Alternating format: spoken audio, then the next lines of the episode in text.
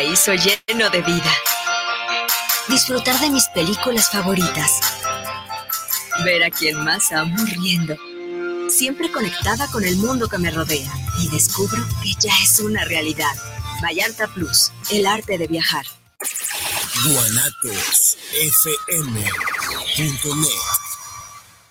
Los comentarios vertidos en este medio de comunicación son de exclusiva responsabilidad de quienes las emiten y no representan necesariamente el pensamiento ni la línea de guanatosfm.net.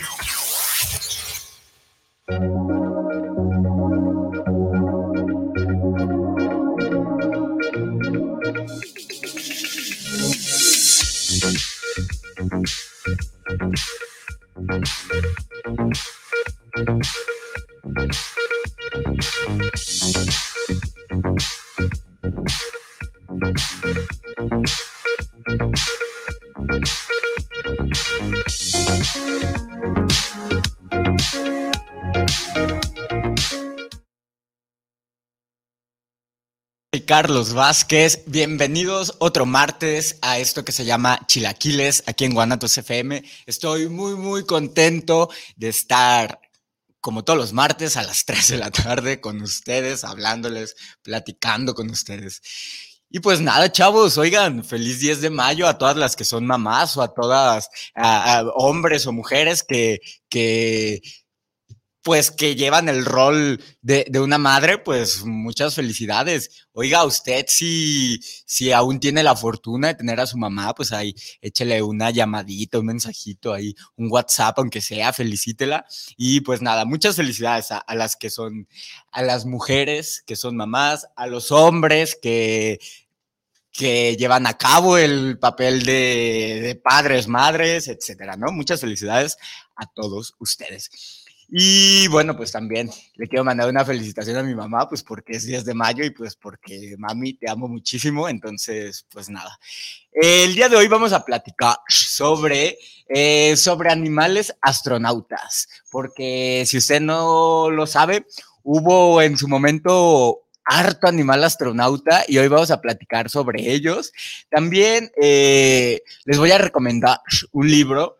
Eh, la vez pasada hablamos sobre el principito y, y bueno, quizá, no sé si me pasé un poco de la raya al decir como, o, o, al expresar como lo, como lo, un como lo mal que me cae ese libro, pero el día de hoy les voy a recomendar un, libro que a mí me gusta y que creo que es eh, apropiado para acercárselo pues a los niños, a los jóvenes. Eh, e igualmente, si usted eh, quizá no tiene el hábito de la lectura, pues quizá también puede ser un libro con el que puede comenzar a interesarse, ¿no? Vamos a hacer eso. Y bueno, pero antes de comenzar, les quiero platicar que la semana pasada, el miércoles, me fui a ver José el Soñador. Este, no sé si usted ha visto pues ahí en la tele o así, o la publicidad, pues de que se montó esta obra. No es la primera vez que se monta, es una obra ya bastante, pues digamos, viejita. Oigan, no, esperen, paren todo, detengan las prensas. Antes de que comience a hablar como, como un cotorrito, les quiero recordar que, que, la estación tiene un WhatsApp y que ahí me pueden escribir sus comentarios, preguntas, saludos, lo que usted quiera. Me da muchísimo gusto cuando llegan mensajitos y los leo y me emocionó, me emocionó un montón. Entonces, por favor, manden ahí sus saludos, sus lo que quieran, preguntas, comentarios. Usted también opínele. O sea, no, no, este espacio no es solo mío, también es de, también es de usted. Entonces, opine también de lo que estamos hablando o, lo que usted quiera. Para eso está el WhatsApp. Se los voy a, se los voy a decir. Anótele. 33 17 28 01 13. 33 17 28 01 13. Ahí manden sus mensajitos. Es el WhatsApp de Guanatos y ahí los leemos. Y bueno, ahora sí, ya, después de este, este paréntesis, les decía que me fui a ver José el Soñador. Es una obra, pues ya que tiene sus añitos. Este, ahorita les digo la fecha exacta, pero pues es un musical. O sea, miren, lo que a mí me parece fantástico, así de locura hilarante, que no puedo creer que a alguien se le haya ocurrido, es que algo, eh, o sea, que un relato bíblico, ¿no? Un relato bíblico así, pues, como es la Biblia, este tan, pues tan serio, o cómo, cómo es esta palabrita, esta, este, bueno, algo así que se puede considerar como algo, algo serio, ¿no? Algo así como, este, incluso pues hasta como sagrado, ¿no? Me encanta que alguien se haya atrevido pues prácticamente así a, pues a profanarlo, ¿no? Profanar este relato y volverlo lo más gay que pueda haber. O sea, un musical. ¿Qué cosa hay más gay que un musical, ¿no? ¿Y qué cosa hay tan rancia y conservadora y tan así arcaica que un relato bíblico, ¿no? Entonces, tomar esto tan, tan arcaico y esto tan gay y hacerlo uno mismo, o sea, volverlo un musical, me parece hilarante, o sea, no puedo creer, o sea, a mí me, me desde que yo conocí a este autor, que el autor se llama, ay, el autor se llama Andrew Lloyd Weber. Y él pues también es, es, es pues el creador de Jesucristo Superestrella, de Cats y así, ¿no? Es todo un icono en el mundo de, del teatro musical. Y desde que yo conocí Jesucristo Superestrella, yo quedé así fascinado, ¿no? Por, por, por la visión de este hombre, ¿no? Cómo, cómo convierte un relato bíblico en algo así tan flam, ¿cómo se dice? Flamboyante. Bueno, algo así tan gay, tan joto, así de lentejuelas y lucecitas y, y bailecitos y musiquita, o sea, me fascina, ¿no? Y bueno, yo nunca he visto Jesucristo superestrella en teatro, yo vi la película, que me parece una buena película y y yo así conocí el trabajo de, Andrew Lloyd Webber, que es pues un, inglés, ¿no? Él es inglés. Y, yo, pero yo me acuerdo que cuando yo era niño, ah, estaba esta obra en, teatros y yo me acuerdo, alrededor del 2004, yo me acuerdo que yo lo veía en la tele y me parecía así una cosa tan extraña, así José el Soñador, y luego, pues obviamente sale José el Soñador con su capa así multicolores y, y, chas, chas, chas, ¿no? Y pues obviamente yo decía, ¿qué, qué será eso, no? ¿Qué será esa cosa tan, tan extraña? Y bueno, ya que crecí, que conocí, super, eh, que conocí Jesucristo Superestrella y que me fascina, Jesucristo Superestrella es mi musical favorito, pero bueno, nunca lo he visto en teatro. Este, digo, algún día lo veré en teatro. Y, y, pues también me di cuenta que era el mismo creador de, de, de, José el Soñador. Y bueno, yo en su momento dije, ah, pues ojalá algún día tenga la suerte de poderlo ver en teatro. Y miren, se me cumplió el sueño y el miércoles pasado lo fui a ver, este, José el Soñador. Bueno, es un relato bíblico, ¿no? O sea, de que los hijos de Jacob y uno de ellos tiene como sueños y como es el hijo favorito de Jacob, o sea, literal, ¿no? El relato bíblico. O sea, que, que los hijos de Jacob, bueno, ese, José es el favorito de Jacob y pues todos sus hermanos le tienen como envidia, entonces lo venden como esclavo, como para deshacerse de él y, y pues ahí el pobrecito de José así, ay, pobre de mí, pues ahí anda, ¿no? Este, de esclavo y le va así súper mal, pero pues él tiene un don que es interpretar los sueños y gracias a ese don, pues, este, al, ponerlo como al servicio, ¿no? De, pues, del rey, emperador o no sé qué había en esos tiempos, al ponerlo al servicio, pues, logra como evitar, este, pues, la hambruna, etcétera, y, y ahora sí que se hace como justicia, y José el Soñador, pues, bueno, este, se hace un hombre importante, contrario a sus hermanos, que, que, que, después de haberlo vendido como esclavos, pues es, caen como en desdicha, como en desgracia, y, y, van y piden como ayuda, piden así como caridad, como limosna. Eh, a José el Soñador, ¿no? Que ya es así un hombre importante y poderoso. Y José pues decide perdonar a sus hermanos, aunque le hayan hecho pues la jalada que le hicieron, o sea, porque pinches hermanos culeros, pero los perdona y bueno, todos son felices para siempre, ¿no? Ese es el relato así bíblico. Y bueno, pues, este, la producción, o sea, honestamente, digo, Este, es mi opinión, según mi, o sea, mi opinión es que la producción está fabulosa. O sea, todo el escenario está lleno de pantallas. Este, es toda la escenografía de las pantallas, pero se ven increíbles. O sea, los colores brillantes, las pantallas pues se mueven. Eh, todo el escenario son como una especie de escaleras y es donde pues ahí están los bailarines, bajan, suben los actores. O sea, increíble. Pantallas, proyecciones, este, el vestuario también está fenomenal. La verdad está muy bien actuada, muy bien cantada. O sea, yo, este, quien estuvo en, bueno, el elenco con, que yo, con, quienes yo la vi, pues fue Kalimba y Carlos Rivera. Lo hacen muy bien. La que es la narradora, también eh, Fela, Fela Domínguez, creo que se llama, no sé. Una chava que también canta increíble. O sea, todo me pareció fenomenal. Honestamente, fui muy, muy, muy feliz. Y bueno, pues ojalá vuelvan de nuevo a Guadalajara Carlos Rivera ya fue su última función, pero Kalimba va a ser el papel que hacía Carlos Rivera. Y pues ojalá vuelvan a ser como, como gira. Y, yo la iría a ver de nuevo, honestamente, porque yo estaba así fascinado. Y pues si usted tiene la oportunidad de, de, verla, este, bueno, hay temporada en la Ciudad de México, entonces pues si usted anda por allá o usted es allá y nos está escuchando, pues de veras no tiene ningún desperdicio, me parece increíble. Mm. Y bueno, solo quería así como platicarles brevemente este, de José el Soñador. Ah, y por cierto, si ustedes, este, si por ahí se cachan la película de Jesucristo Superestrella, la, la primera, o sea, la vieja, ahora sí que la viejita, eh, no tiene desperdicio, es fenomenal, es fenomenal Jesucristo Superestrella. Luego habla, bueno, me gustaría luego hablar de Jesucristo Superestrella porque me fascina. Ok, y bueno, ahora que sigue, que sigue, que sigue, que sigue, pues bueno, vamos a hablar de los animales. Ah, ya sé, ya sé, es que se me olvidaba hacer un comentario. O sea, solo sí pasé como un disgusto y sí lo quiero comentar aquí como para desahogarme y, tirar así como un poco de hate. Este, no, no sé por qué la gente de veras,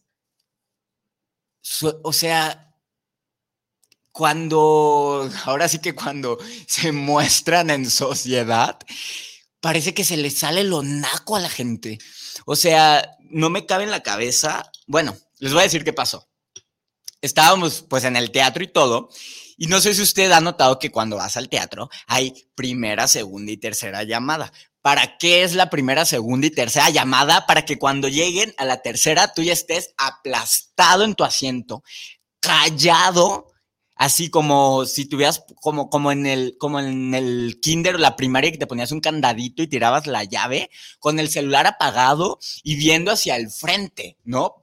Cuando, o sea, por eso hay primera, segunda y tercera llamada, para que no te agarre desprevenido y que tengas tú el tiempo de poner tus nalgotas en el asiento, de apagar el pinche teléfono y callarte, callarte, porque al teatro, o sea, no, no, no, al teatro y al cine no es, no es un café como para ir a platicar, ¿no? Si quieres ir a platicar, pues vete a tu casa, vete a un café o vete a un restaurante. El teatro es para ver y oír, o sea, la boca cerrada, ¿no?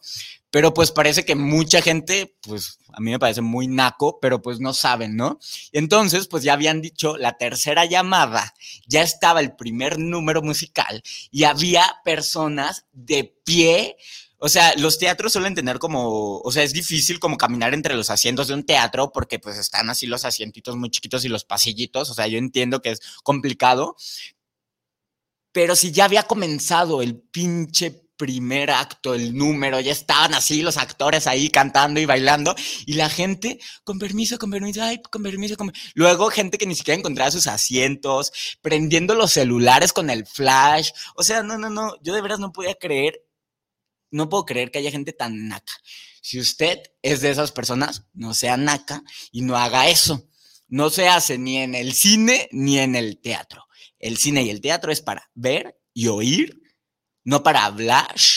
Y tiene que estar aplastado cuando cuando dicen tercera llamada, usted ya está ahí aplastado y ya no se mueve hasta que se acaba la obra. Por eso uno va bien cagado y bien miado al cine y al teatro, para que no le den ganas a uno ahí en plena función, en plena película y se levante uno. ¿Me explico? Pero bueno, este, después de este pequeño eh, regaño y usted y este recordatorio de que por favor usted no sea naco y no haga eso, este, ahora sí, vamos a comenzar con el tema de esta semana, que son, bueno, eh, lo pudiéramos dividir en dos. Eh, la primera parte, pues, es hablar de gatitos y la segunda parte, este, vamos a hablar de animales astronautas, pero usted va a ver cómo estos temas se conectan y por qué decidí como eh, tocarlos juntos, ¿no? Ok, bueno, vamos a hablar de gatitos. No sé si a usted le gustan los gatos, pero a mí los amo. Yo creo que los gatos son así, bueno, definitivamente es mi animal doméstico favorito, o sea, si me van a elegir entre perros y gatos, yo no me la pienso y elijo un gato, o sea, me fascinan, me parecen hermosos, divinos, así, me parecen tan inteligentes, tan curiosos, tan fascinantes, o sea, yo amo a los gatos, me fascinan. Este, los perros no es que me caigan mal, de hecho yo tengo un perrito que se llama Joaquín. Saludos, Joaquín. Este, tengo un perrito que rescatamos de la calle y pues lo amo y lo quiero y todo y se deja dar abrazos y es lindísimo, pero honestamente yo prefiero a los gatos, la verdad. No me caen mal los perros, pero me caen mejor los gatos, digámoslo. ¿no?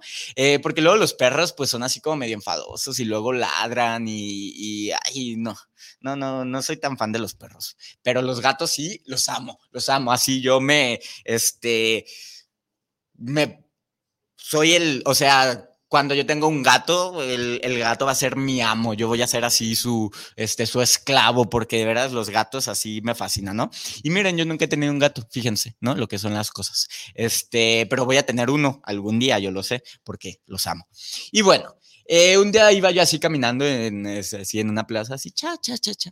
Y entonces vi un libro así en un, vi un libro que se llama Solo necesito un gato, pero no es recíproco. Así se llama el libro y pues obviamente pues está, o sea, el simple título me pareció chistoso, pues solo necesito un gato, pero no es recíproco, o sea, como un poco el cliché de que los de que este la gente así ama a los gatos y los gatos pues parece como que no te quieren, ¿no? Incluso los gatos parece como que hasta desprecian a sus dueños así un poquitín, así como de que ay, ¿no? Este, los gatos no son como los, o sea, los perros son así como súper sumisos y así de que este están así como a tu servicio y los gatos pues son así como súper altivos y orgullosos y dignos así, ¿no? Y hasta como que parece que te, así como que te malmira el gato, ¿no? Entonces, pues el título juega con ese cliché, solo necesito un gato, pero no es recíproco, o sea, hablando, refiriéndose pues que los gatos pues digamos que no, no requieren de, de, de, los humanos, ¿no? Pareciera que no, que, que, los gatos pueden prescindir del ser humano, a diferencia de los perros.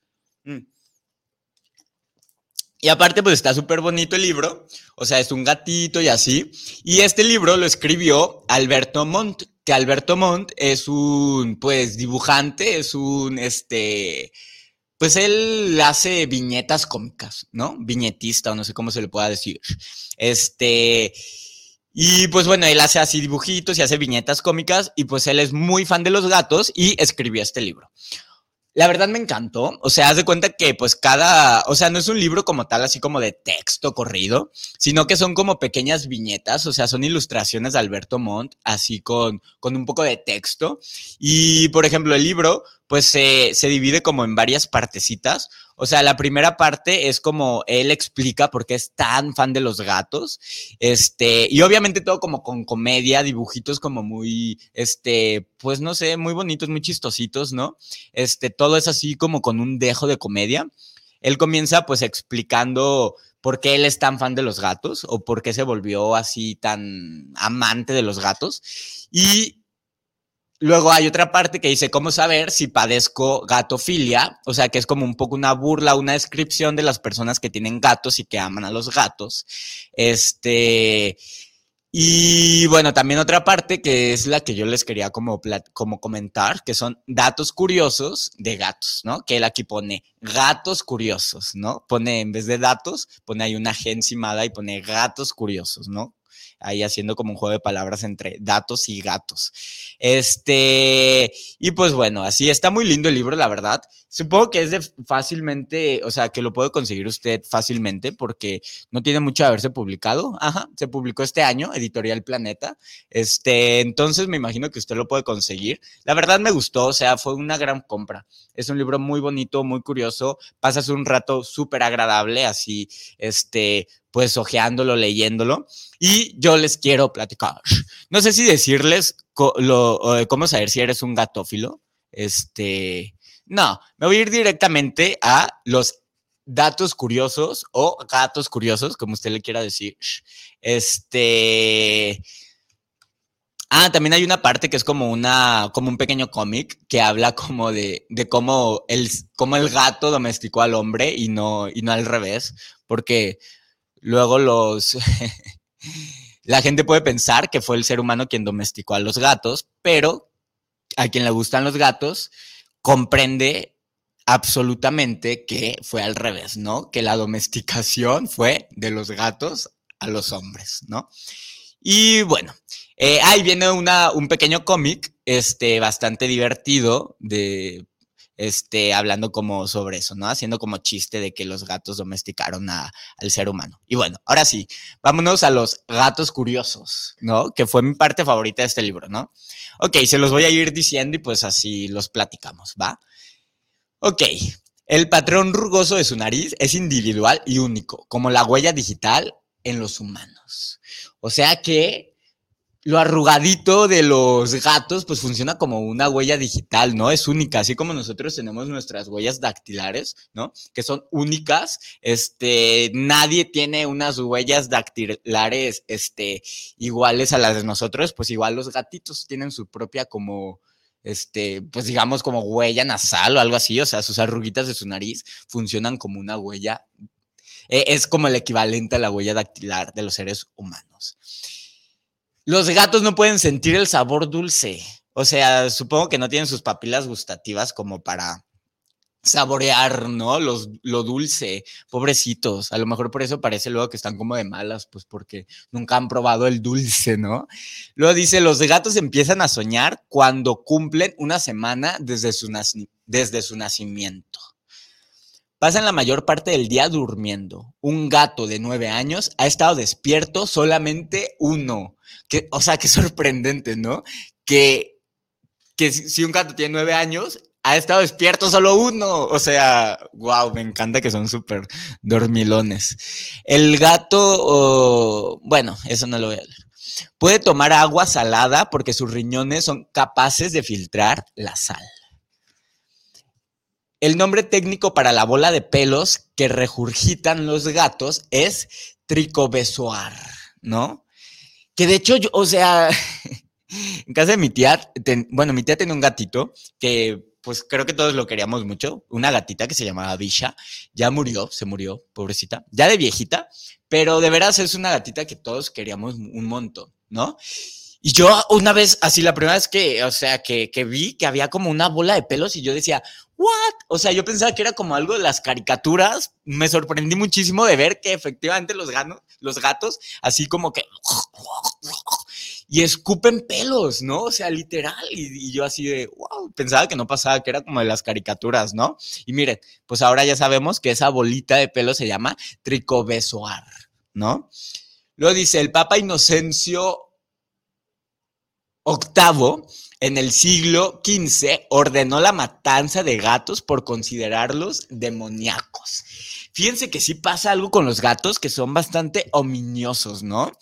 Ominioso es la palabra correcta porque ominioso no significa malo ni diabólico, sino como como un aura así como medio este inquietante, ¿no? Definitivamente, bueno, es parte de, de que a mí me encantan los gatos, ¿no? Definitivamente o sea, yo creo que los gatos se ven así un poco malévolos. Y si se fijan en la cultura popular, pues siempre los gatos, a diferencia de los perros que suelen ser retratados como nobles o buenos o así, los gatos siempre son como retratados así como, como medio malos, como medio cabrones. Y yo creo que sí lo son. O sea, yo definitivamente creo que los gatos son así como medio, medios hijos de la chingada, así medio cabrones, ¿no? Literal.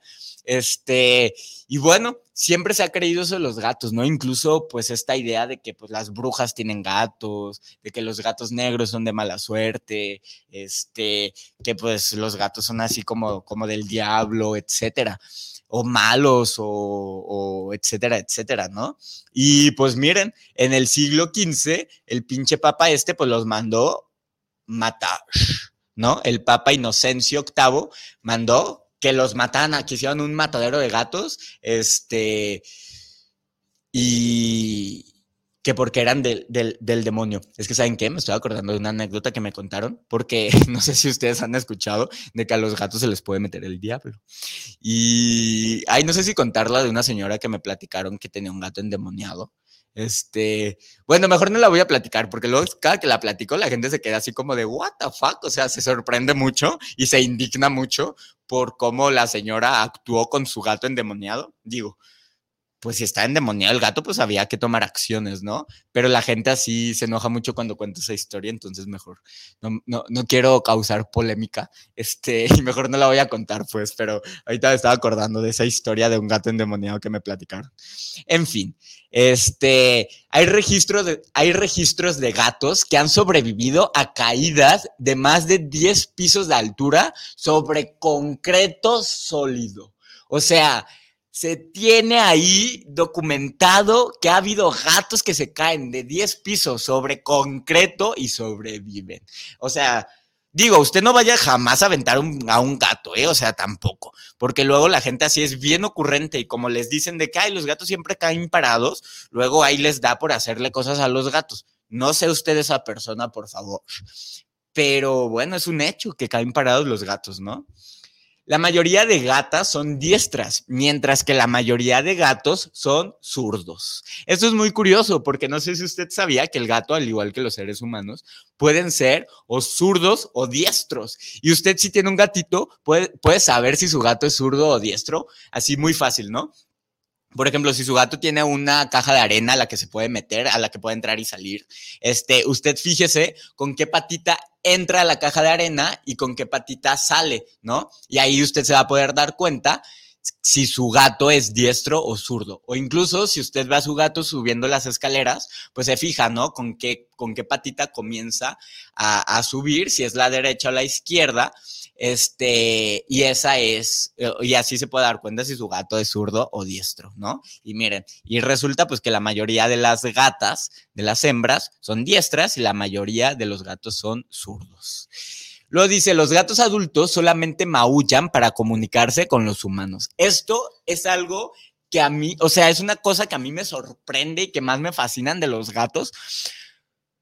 Los gatos no maullan entre ellos, ¿no? O sea, maullan cuando, cuando tienen lo que es el coito, ¿no? El acto sexual. Este, eh, cuando hacen el amor de gatos. Este, ah, pero ni siquiera es un maullo, si se fijan, es como un grito espantoso, así como de, ay, bueno, no lo quiero replicar aquí, pero si usted seguramente ha escuchado un gato. Yo me acuerdo que cuando yo era niño, la primera vez que yo escuché a unos gatos así, yo dije, santo Dios, un niño, ¿o qué es eso, no? Este, ¿A quién están matando? Seguramente usted alguna vez ha escuchado así, ahí en la azotea, a un gato, pues que está teniendo, pues ahí, este, pues, que está haciendo el amor de gatos.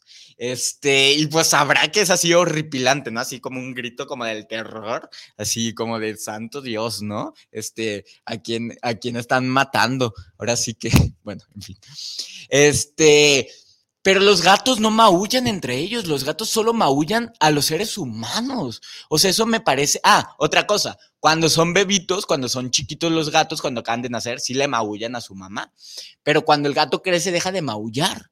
No maulla, solo le maulla a los seres humanos y eso me parece sorprendente. Que el gato tenga como una acción particular y única, o sea, una, o sea, pues sí, que el maullido sea su forma de comunicarse con los seres humanos, es una forma como exclusiva de comunicarse con los seres humanos, porque los gatos no maullan entre ellos, ¿no? No se comunican entre ellos. Los perros, por ejemplo, sí ladran entre perros, ¿no? Pero los gatos no, solo maullan a las personas. Y eso me parece sorprendente e increíble. Este, y bueno, si usted quiere que su gato pues maulle, pues háblele mucho ¿no? Entre más le habla el gato, pues el gato más va a maullar. Los gatos y los motores diésel. Esto está muy curioso. Escuche bien. Los gatos y los motores diésel ronronean en la misma frecuencia, 26 veces por segundo. O sea, los gatos y los motores hacen el mismo ruido. O sea, bueno, hablando de frecuencias, ¿no? Hay quienes afirman que la frecuencia de su ronroneo ayuda a curar sus músculos y huesos. O sea, los gatos, que ellos ronronean como para como para curar su cuerpo, ¿no? Pues como para masajearse las tripas o no sé. Pero de hecho también no sé si usted ha escuchado que los gatos son como curativos. O sea, que cuando un gato se te pone encima, eh, que por ejemplo, si a los dueños de los gatos que si tienen algún dolor o algo así, que los gatos se, se, se acuestan sobre ese lugar donde pues tiene el, su dueño como algún problema, algún dolor, lo que sea. Y, es una, o sea, que son curativos los gatos, ¿no? Bueno, eso dicen. Y, una vez escuché una anécdota de un youtuber que dice que, que él cree mucho como en la magia de los gatos y que en una ocasión alguien en su casa eh, el gato se le acostó como en donde está el apéndice y que este güey, pues así como pues como es así muy supersticioso, no sé, se asustó muchísimo porque dijo, si se te está acostando ahí el gato es porque algo tienes, ¿no? Vámonos al hospital. Entonces, pues he escuchado esas historias, ¿no? De que luego los gatos son como curativos o, tienen como ese, como esa intuición, este, de saber si tienes como algún problema de salud o etcétera. Abraham Lincoln tenía cuatro gatos en la Casa Blanca. En contra de la creencia popular, los gatos son intolerantes a la lactosa. O sea, aunque en las caricaturas a los gatitos siempre les, como, les dan como lechita, los gatos no toman lechita, son intolerantes a la lactosa. Sudan a través de las almohadillas de sus patas. En general, los gatos tienen cuatro dedos en las patas traseras y cinco en las delanteras, pero no es poco común encontrarlos con dedos extras. A esto se les llama gatos polidáctilos. O sea, fíjese a ver si su gato, si usted tiene gatos, fíjese a ver si tiene dedos de más. y si sí, se llama gato polidáctilo. El escritor Ernest Hemingway amaba tanto a los gatos polidáctilos el escritor Ernest Hemingway amaba tanto a los gatos polidácticos que hoy se les conoce como gatos de Hemingway. Qué extraño, ¿no? Que alguien pueda como tener una obsesión con los gatos que tienen dedos extras. La corteza cerebral de un gato contiene 300 millones de neuronas. La de un perro, 160 millones. Una razón para amar más a los gatos que a los perros, ¿no? Son, o sea, yo estoy convencido, ¿eh? Convencido de que los gatos son más inteligentes que los perros, ¿no? Son tan inteligentes, o sea, esto, bueno, es algo que yo digo, ¿no? Es como una hipótesis mía. Para mí, yo siento que los gatos son tan inteligentes, mucho más que los perros, que los gatos saben o sea, por ejemplo, a un perro se le condiciona, ¿no? Para que haga algo. O sea, el perro siempre tiene como miedo al abandono o al maltrato o a la falta de o a la carencia de comida, ¿no? El, el perro siempre está así como temeroso de eso, o sea, de perder al dueño. Y pues siempre, por eso los perros son así como mansitos, ¿no? Y noblecitos, así, el, el perrito así agachón. Pero yo creo que el gato es tan inteligente que sabe que ni lo van a abandonar, y ni le van a dejar de dar comida y ni lo van a dejar de amar gratuitamente. Entonces el gato pues no se esfuerza por agradarte, ¿no? Porque es tan inteligente que sabe que va a tener, que tiene su comida garantizada a pesar de que sea un culero, ¿no?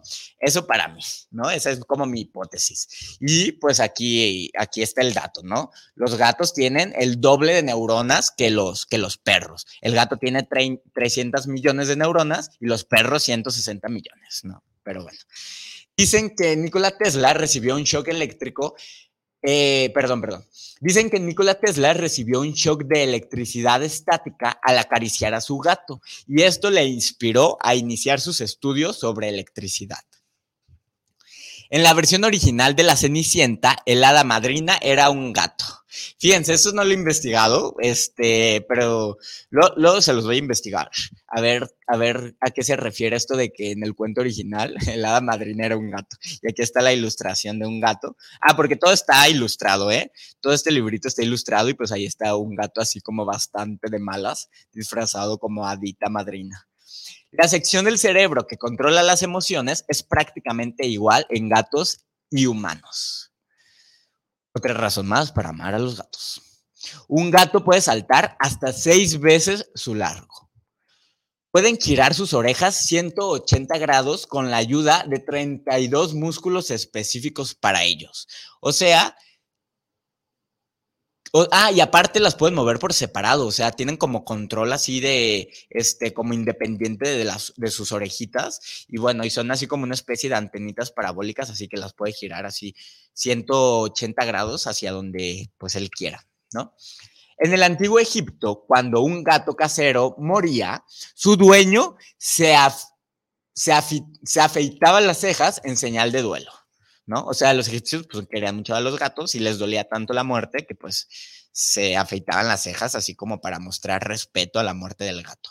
La invención de la puerta para gatos es atribuida a Isaac Newton. Y miren, este fue mi dato favorito y por eso vamos a hablar ahorita de animales astronautas. El primer gato en viajar al espacio era de Francia y se llamaba Felicity. Ella sobrevivió al viaje. Otra razón de por qué los gatos son mucho mejores que los perros, porque el primer perro que fue al espacio se, llamaba Laika y pues lamentablemente, de Laika, pues no sobrevivió al viaje, ¿no? Pero el primer gato que fue al espacio se llamaba Felicity. ¿Y qué creen? Felicity sí sobrevivió al viaje y regresó muy feliz y muy contenta esta gatita. Y pues bueno, Ahorita les voy a contar más de lleno eh, sobre, sobre tanto de Laika como de Felicity y de otro animal, astronauta, que era Ham, el, el astronauta. Este, ahorita vamos a platicar de eso. Pero, pues bueno, yo conocí a Felicity, yo investigué la historia de Felicity porque vi ese dato aquí en el, en el, en el, en este librito, ¿no? Porque yo había escuchado mucho de Laika y yo sabía que pues Laika había ido, era una perrita que había ido al espacio, pero jamás había escuchado de Felicity, que fue una gatita que fue al espacio como Laika y que pues Felicity, pues ahora sí que como que más vergas que Laika, pues sí regresó. Si dejan sus excrementos al descubierto, están mostrando agresividad y comunicándote que no te tienen miedo. Ya ven que los gatos son bien cabrones, o sea, si, su, si su gato le deja la caca ahí. Ah, porque me encanta que los gatos van y hacen en su cajita de arena y luego van así como que la tapan. Si su gato no hace eso y le deja la cacota ahí expuesta, significa que el gato está como diciendo a usted, no te tengo miedo, fíjate nomás, ¿eh? y te dejo la caca ahí para que la limpies y luego dice, utilizan sus bigotes para calcular si pueden pasar a través de los espacios reducidos, ¿no? Ya ven que los gatos pues son mucho como de andarse metiendo así como en lugares pequeñitos, ¿no? Son así como muy escurridizos, pues sus bigotitos les ayudan a medir el espacio y saber que no se van a atorar. Se frotan contra las personas para marcar su territorio. Tienen tres párpados. Los gatitos tienen tres párpados. Estudios demuestran que un gato vestido luce igual de estúpido que un perro vestido. ¿Ven? O sea, todo el libro tiene como así como su humor. Y, pues bueno, esto pues es una tontería, ¿no? No es un verdadero dato, pero aquí se le ocurrió al, a, Alberto Montt y dice que, que según estudios, los gatos vestidos se ven igual de tontos que un perro vestido. En Egipto, la diosa Basset representaba la armonía y el amor, y era la protectora de hogares y templos. solía ser representada como un gato. En Chile, al signo de número se le dice gato. Pues en Chile y en México, al gato se le dice gato, o sea, e, esta rayita así que es como dos rayitas eh, verticales y dos horizontales así cruzadas, pues, pues yo le pues yo lo conocía como gato, ¿no? Este, pero al parecer, pues esto, esto sugiere que en algunas partes no se le dice así. Pueden producir más de 100 sonidos vocales. Está científicamente comprobado que el mejor medio de transporte en la historia del cine es este. Y es como un chiste cinéfilo, no le entiendo yo la verdad. Aquí pone una ilustración como de un gato. Ese, les digo, o sea, es como, no, sé, es como un chiste caso el, el Alberto Montt. Yo no le entendí, pero bueno, en fin, eso fue el último dato curioso, ¿no? El gato curioso. Y pues bueno, honestamente, la verdad, si a usted le gustan los gatos, es un libro súper bonito. O sea, si es un libro para fans de los gatos, usted lo va a amar. Luego me encanta que en la última parte, Alberto Montt le pide a sus amigos, les dice, oye, dibújame a un gato, ¿no? A sus amigos ilustradores, les, les dice, les pide el favor de que le, le manden ilustraciones de gatos y las incluye. Y pues es muy bonito ver cómo estos, eh, estos amigos de Alberto Montt, este, que son también ilustradores, como ilustradores y fans de los gatos o, amantes de los gatos, pues es bien bonito cómo hacen su dibujo de, o cómo interpretan a, o cómo plasman o cómo, este, pues no sé, hacen su propio dibujo sobre un gato, ¿no? Y pues bueno, les repito, el autor es Alberto Montt. El libro se llama Solo necesito un gato, pero no es recíproco. Está súper divertido el libro, es para pasar un, rato muy ameno. Aparte está muy bonito el libro, pues todo está ilustrado y así, etcétera, y está muy divertido, chistosito. Este es de Editorial Planeta. Eh, me parece que que me costó como 160, 260 pesos. Y pues como se acaba de editar este libro, pues es muy probable que no tenga usted dificultad en encontrarlo, ¿no? Y ahora sí, vamos a platicar sobre los animales astronautas, ¿no? Vamos a comenzar por Laika, que fue la primera, este, pues en realidad fue el primer ser vivo o bueno, el primer, digámoslo, mami, bueno. Ay, es que está ahí como medio confuso porque no estoy, no estoy seguro si realmente fue el primer ser vivo que orbitó la Tierra. Ya se habían mandado, o sea, en muchos como intentos, como de mandar cosas al espacio o probar cohetes, etcétera. Me parece que ya se habían mandado moscas y ratas y así como algunos animales, pero, pero no sé si ellos orbitaron el planeta.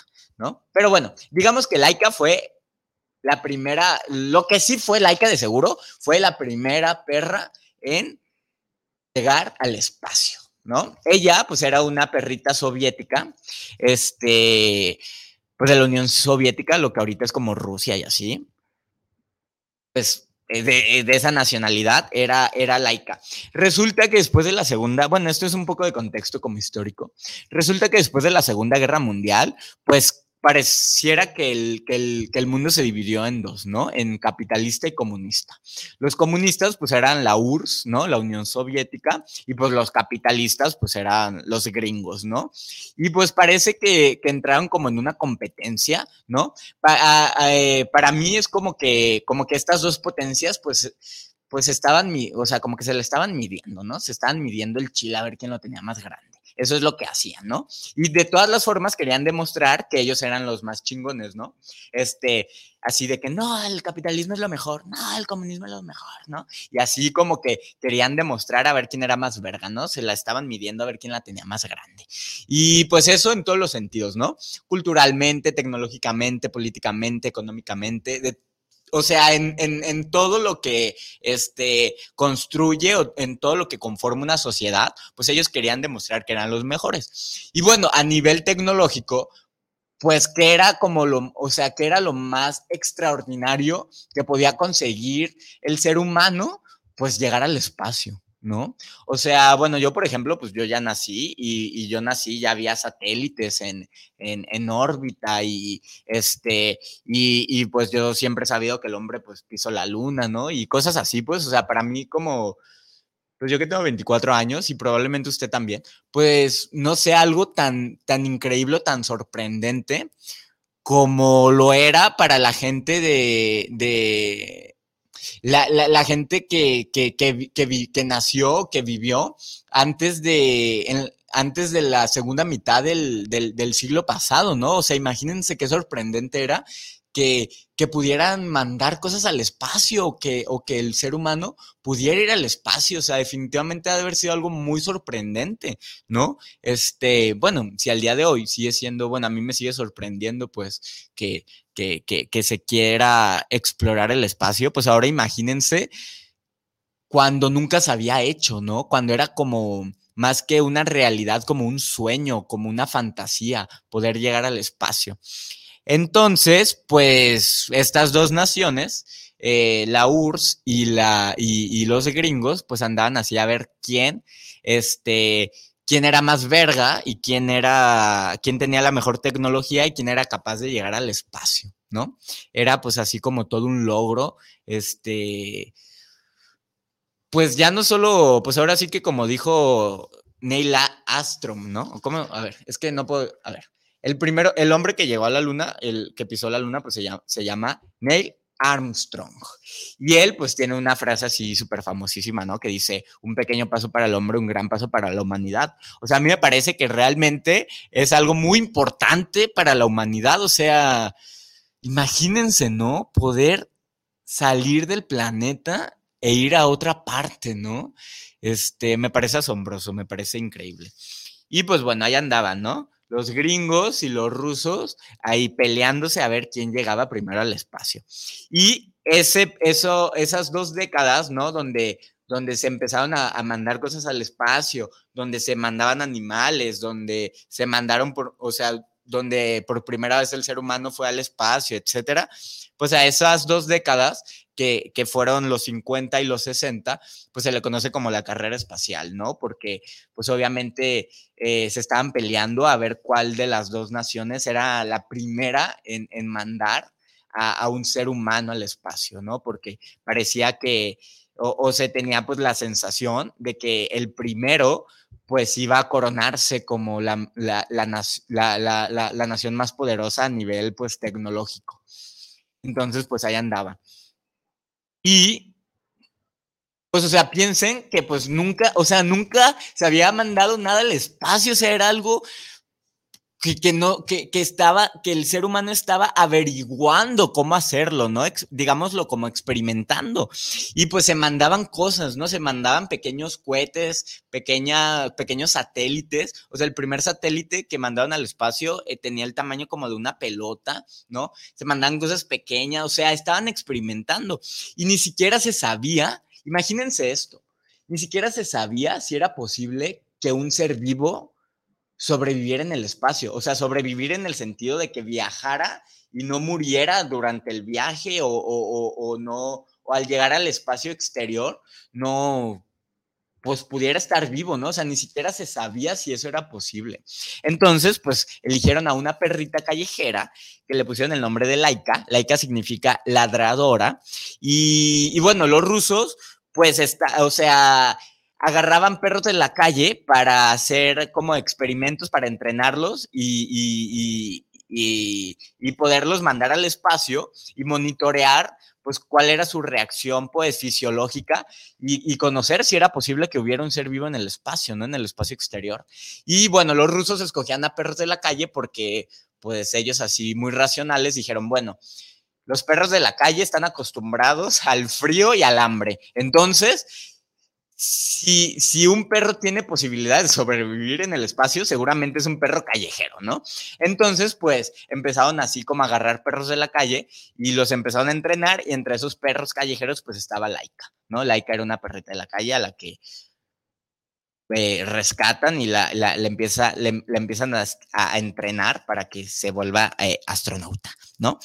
Este, bueno, los rusos habían mandado este, el 4 de octubre de 1957 con éxito este, una nave espacial que se llamaba Sputnik y cuando lo consiguieron, no era una nave espacial, era un satélite o algo así. Cuando lo consiguen lanzar, pues su siguiente reto era lanzar el Sputnik 2, pero con un ser vivo, o sea, con Laika. Y entonces eligió a Laika, pues porque era una perrita así como muy dócil, este, eh, había reaccionado muy bien a los entrenamientos los entrenamientos pues consistían como en meterlos ahí como en una lavadora para que experimentaran como, eh, eh, como un centrifugado, ¿no? Este, metían a los perros en lugares muy reducidos para que se acostumbraran a estar quietos y a no eh, este, ponerse nerviosos, o sea, les hacían sus entrenamientos tipo astronauta, ¿no? Y Laika pues reaccionó bien a los entrenamientos y pues la eligieron para que fuera la primera perrita en ir al espacio hay una polémica porque, pues por supuesto, bueno, ni siquiera se tenía la intención de que Laika regresara. O sea, no había manera de que de, recuperar a Laika, ¿no? O sea, ahora sí que los rusos sabían que la iban a mandar al espacio y que se iba a morir en el espacio, ¿no? Eso era un hecho. Y quizá lo que esperaban era que, bueno, en realidad no esperaban nada, o sea, ellos ni siquiera sabían si, si la perra iba a llegar viva al espacio, ¿no? Era como un experimento, tal cual. Y pues ahora eso pues nos parece bastante cruel, ¿no? En la actualidad pues es pues es así como de que, ay, pobres perritos y así, ¿no? Y, y, pues quienes son como defensores de los derechos de los animales, digo, todos deberíamos serlo, ¿no? Porque pues los perritos y los animales en general pues no tienen por qué sufrir a causa de nosotros. Pero pues bueno, Laika sabían que se iba a morir, ¿no? O sea, era una sentencia de muerte. Eh, y pues efectivamente lo que le pasa a Laika, pues es de que sí consigue llegar viva al espacio exterior, ¿no? Este, sí consigue orbitar la Tierra, eh, pero pues por cuestiones de que la cápsula o la navecita espacial en la que iba, pues digamos que hubo ahí como un, fallo, un error, y, se, y comenzó a sobrecalentarse. Entonces esta cápsula el interior de la cápsula donde estaba Laika, pues alcanzó los 40 grados, ¿no? O sea, una temperatura muy elevada que terminó matando a Laika. Laika, este, pues, pues se piensa pues que se infartó, ¿no? O sea, que su ritmo cardíaco pues estaba muy, muy, muy acelerado y, y esto aunado con la temperatura de la cápsula pues se murió. Se murió como aproximadamente, este, eh, durante las primeras seis o siete horas aproximadamente fue cuando Laika se murió en el espacio. Y la cápsula eh, todavía estuvo orbitando la Tierra durante varios meses hasta que se desintegró. Eh, y pues ahí estuvo muchas semanas, muchos meses ahí orbitando con, con, con el cadáver de Laika, ¿no? Ahí dentro, pues de la cápsula. Y, y, pues bueno, obviamente, pues los rusos pues se les, bueno, supongo que todos los gobiernos, pero los rusos pues siempre así ocultaban información y siempre decían mentiras y cosas así. Entonces decían que no, que Laika había sobrevivido así muchísimos días y que le habían practicado la eutanasia para que ya falleciera y no sufriera y todo. Pero pues es mentira, ¿no? O sea, Laika se murió en, en las primeras horas del viaje eh, y los rusos, así el gobierno ruso de que, ay, no, este sí, vivió así muchos días, varias semanas ahí, le dio vueltitas al planeta. Eso es una mentira, ¿no? Hasta el 2002 se reveló que cómo había muerto Laika, ¿no? Porque el gobierno ruso lo había mantenido entre, entre tantísimas otras cosas, pues esa información la había mantenido así como secreta, pero en el 2002 se reveló cómo era que había muerto Laika. Y pues bueno, entonces Laika el 3 de noviembre de 1957, pues viajó al espacio y pues nada, un aplauso para Laika. Y luego vamos a hablar de Felicity, que fue un gato francés, una gata francesa que, que fue la primera gata en, en, en, en, orbitar el planeta. Este, Resulta que pues igualmente que como con Laika pues tenían muchos, muchos otros animales, digo, muchos otros gatos, este, entrenándolos para saber cuál era como el mejor o cuál demostraba las mayores habilidades para viajar al espacio. Y, pero ellos tenían prohibido ponerles, ponerles nombre para que pues quien los entrenadores y así los otros astronautas pues no se encariñaran con los gatos. Y entonces los gatos eran conocidos como los astrogatos. Me muero de amor de que les decían los astrogatos. Así, los astrogatos, no sé, me fascina, ¿no? Que eran los astrogatos. Y bueno, de entre todos esos gatos eligieron a Felicity, que no se llamaba Felicity, que era pues supongo que tenía solo un número, y la mandaron al espacio el 18 de octubre de 1963. El viaje duró 13 minutos y alcanzó una altura de 152 kilómetros parte del viaje, aproximadamente cinco minutos, fue en ingravidez. O sea, que, que Felicity, pues ahí anduvo, este, eh, eh, pues sin gravedad, ¿no? Ahí muy feliz la, la Felicity. Y bueno, regresó la cápsula, eh, regresa la cápsula pues a la Tierra y con ayuda de un paracaídas, cae en el mar y rescatan sano y salvo, bueno, sana y salva a Felicity. Y es cuando le ponen el nombre, porque antes del, de que, o sea, antes del viaje, Felicity no tenía nombre, pero ya que regresó y todo y sobrevivió, pues le, pusieron el nombre. Eh, Felicity tenía insertado en su cabecita como un sensor para medir como su, pues su actividad neuronal. Entonces se ve bien bonita si ustedes buscan las fotos. ay, bueno, a mí se me hace bien, no sé, me da ternura pues que tiene pues ahí su sensor, ¿no? Así en su cabecita como una antenita como de extraterrestre. Y bueno, sobrevivió sana y salva y ahí todos, ¡eh, bravo, Felicity! O sea, el primer perro, o sea, Laika, se murió, pero el primer gato sobrevivió, ¿no? Una razón para amar más a los gatos.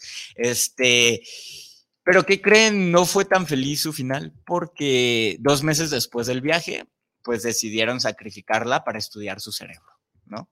Entonces, pues es una lástima que, que terminaron, que sobrevivió el viaje y todo y tuvo salud, ¿no? Pero pues deciden sacrificarla pues para estudiarla, ¿no? Ahora sí que a nombre de la ciencia y pues bueno, así fue el final de Felicity, el astrogato, ¿no? Y por último, les voy a platicar de Ham, el mono astronauta, que fue pues el primer homínido en ir al espacio, ¿no? O sea, pues como nosotros somos de la misma especie que los pues que los chimpancés y los orangutanes, etcétera, pues digamos que de alguna forma fue el, el primer ser de nuestra especie que fue al espacio, ¿no? Que fue un chimpancé que se llamaba Ham y, y bueno, Ham también pues lo entrenaron, igual que entrenaban tanto a los perros como a los gatos, o sea, en un grupo de chimpancés los metían eh, eh, a cosas, a, lugares muy cerrados para que experimentaran pues el encierro sin que se asustaran. Eh, por ejemplo, les ponían ruidos de motores para que no se asustaran, para que se acostumbraran al ruido que, que haría el, el cohete al despegar. Este, en estas cosas que giran para que y que crean pues como este efecto de centrifugado para que este, se fuera como adecuando el, o acostumbrando el animal a experimentar eh, pues las condiciones del espacio. Eh, en específico a Ham, pues lo entrenaban a que reaccionara a luces y, que moviera botones, bueno, de que moviera palancas y apretara botones y le daban premios y o lo, o lo electrocutaban, ¿no? O sea, era como el entrenamiento que les daban a los monos. Y pues bueno, Ham resultó el elegido para ir al espacio. El viaje duró 16 minutos y 39 segundos, alcanzó una altura de 253 kilómetros y, y, estuvo 7 minutos en ingravidez. Esto ocurrió el 31 de enero de 1961 y pues Ham sí tuvo un final feliz. De estos tres animales astronautas, pues Ham fue el que mejor le fue porque sobrevivió el viaje y en 1963 lo mudan al zoológico de Washington, eh, pues para cuidarlo ahí. En, en 1980 lo mudan al zoológico de, de, Carolina del Norte y pues Ham tuvo una larga vida, murió en enero de 1983, pues ya de viejito, y pues tiene hasta su, su, escultura y todo, su, pues sí, su monumento, ¿no? Y, pues él sí gozó, pues ahora sí que... Eh, pues corrió con buena suerte, ¿no? Porque este lo cuidaron y todo, después de que, de que va al espacio y todo, pues tuvo una buena vida, digámoslo, ¿no? De alguna, de alguna forma. Eh, o bueno, comparado al final que tuvo Laika y al final que tuvo Felicity, pues sí, definitivamente le fue, le fue bien. Solo, y bueno, eh, y el ser humano, eh, el primer ser humano que orbita el planeta fue en 1961. Se llamaba Yuri Garim y era, y pues era ruso, ¿no? Era ruso, eh, lo consiguió el 12 de abril de 1961, Yuri Garim era ruso y pues digamos que fue cuando la URSS tomó la delantera en la carrera espacial, pero quien la termina ganando, pues son los gringos al mandar a un, al hacer que un ser humano llegara, a un hombre llegara a la luna, que fue Neil Armstrong, el 20 de julio de 1969. Y bueno, un dato curioso que es donde se termina la Tierra y empieza el espacio, a esa línea se le conoce como línea de Karman, que es el límite entre la atmósfera terrestre y el espacio exterior. Y esa línea se encuentra a aproximadamente 118 kilómetros sobre el nivel del mar. O sea que si usted pudiera viajar como en vertical, o sea, ir como para arriba en su coche, eh, y va a 100 kilómetros por hora, pues en una hora usted llegaría al espacio exterior. ¿no? 118 kilómetros sobre el nivel del mar es aproximadamente este, donde termina la Tierra y comienza el espacio. Y bueno, esos fueron los animalitos astronautas y rápidamente en estos últimos tres minutos que me quedan, pues les voy a leer sus mensajitos, ¿no? Andrea Medina, saludos desde Tlaquepaque para el programa de Chilaquiles. Un gran saludo especial. Saludos para Charlie porque, por, porque el gato tiene fuerte olor de sus heces. Pues, ah, sí, pues bueno, pues sí, sí es cierto, sí huele medio feyón la orina de los gatos, pero la ventaja es que siempre hacen en su cajita de arena y si le caes bien al gato, pues la va a limpiar. Luego dice Silvia Ramos, bueno, no limpiar, sino tapar, ¿no? Silvia Ramos, saludos para el programa, lo sigo en Tlaquepaque. Saludos, Silvia, hasta Tlaquepaque. Héctor Gutiérrez, saludos desde Tlaquepaque, centro. Eh, saludos a Carlos porque el gato ronronea fuerte. Sí, ah, me encanta que los gatos ronroneen, o sea, se me hace tan... voy a ronronear como gato.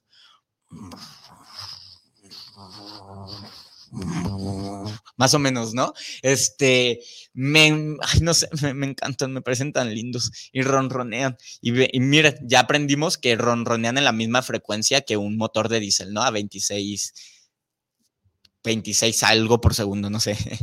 Lo mismo que un motor de diésel. Este, Valentín García, saludos desde la colonia Oblatos. ¿Por qué el gato de nacido se le da leche? Pues no sé, es como una creencia que tiene la gente, pero pues ya sabemos que no, que es, que, es equivocado, que los gatos no toman leche, que son intolerantes a la lactosa. Entonces, pues ya usted ya sabe, no le dé leche a los gatos. Pues sabe, no sé, a lo mejor, pues en las caricaturas, o ve tú a saber por qué la gente cree que se les da leche a los gatos. Alfredo Rodríguez, saludos para el programa. Eh, de Chilaquiles, el gato es buen animal. Lástima del pelaje tan, del, eh, tan delgado, ¿no? Sí, fíjense, creo que lo único que no me gustan los gatos son que dejan pelos, pero, pero pues ni modo, ¿no? Valeria Rodríguez, saludos a los chilaquiles, tendrás oráculo, a ver qué me dice el día de hoy. Ay, ¿qué crees, Valeria Rodríguez? No me traje hoy el oráculo, pero la próxima semana te lo prometo, te lo prometo que te leo el oráculo.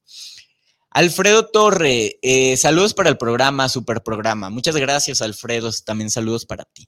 Uriel Salgado, saludos desde la colonia Chapalita. Cool tu programa, amigo. Muchas gracias. Alfredo Torres, fíjate, ayer andaba yo en la colonia Chapalita ahí cenando.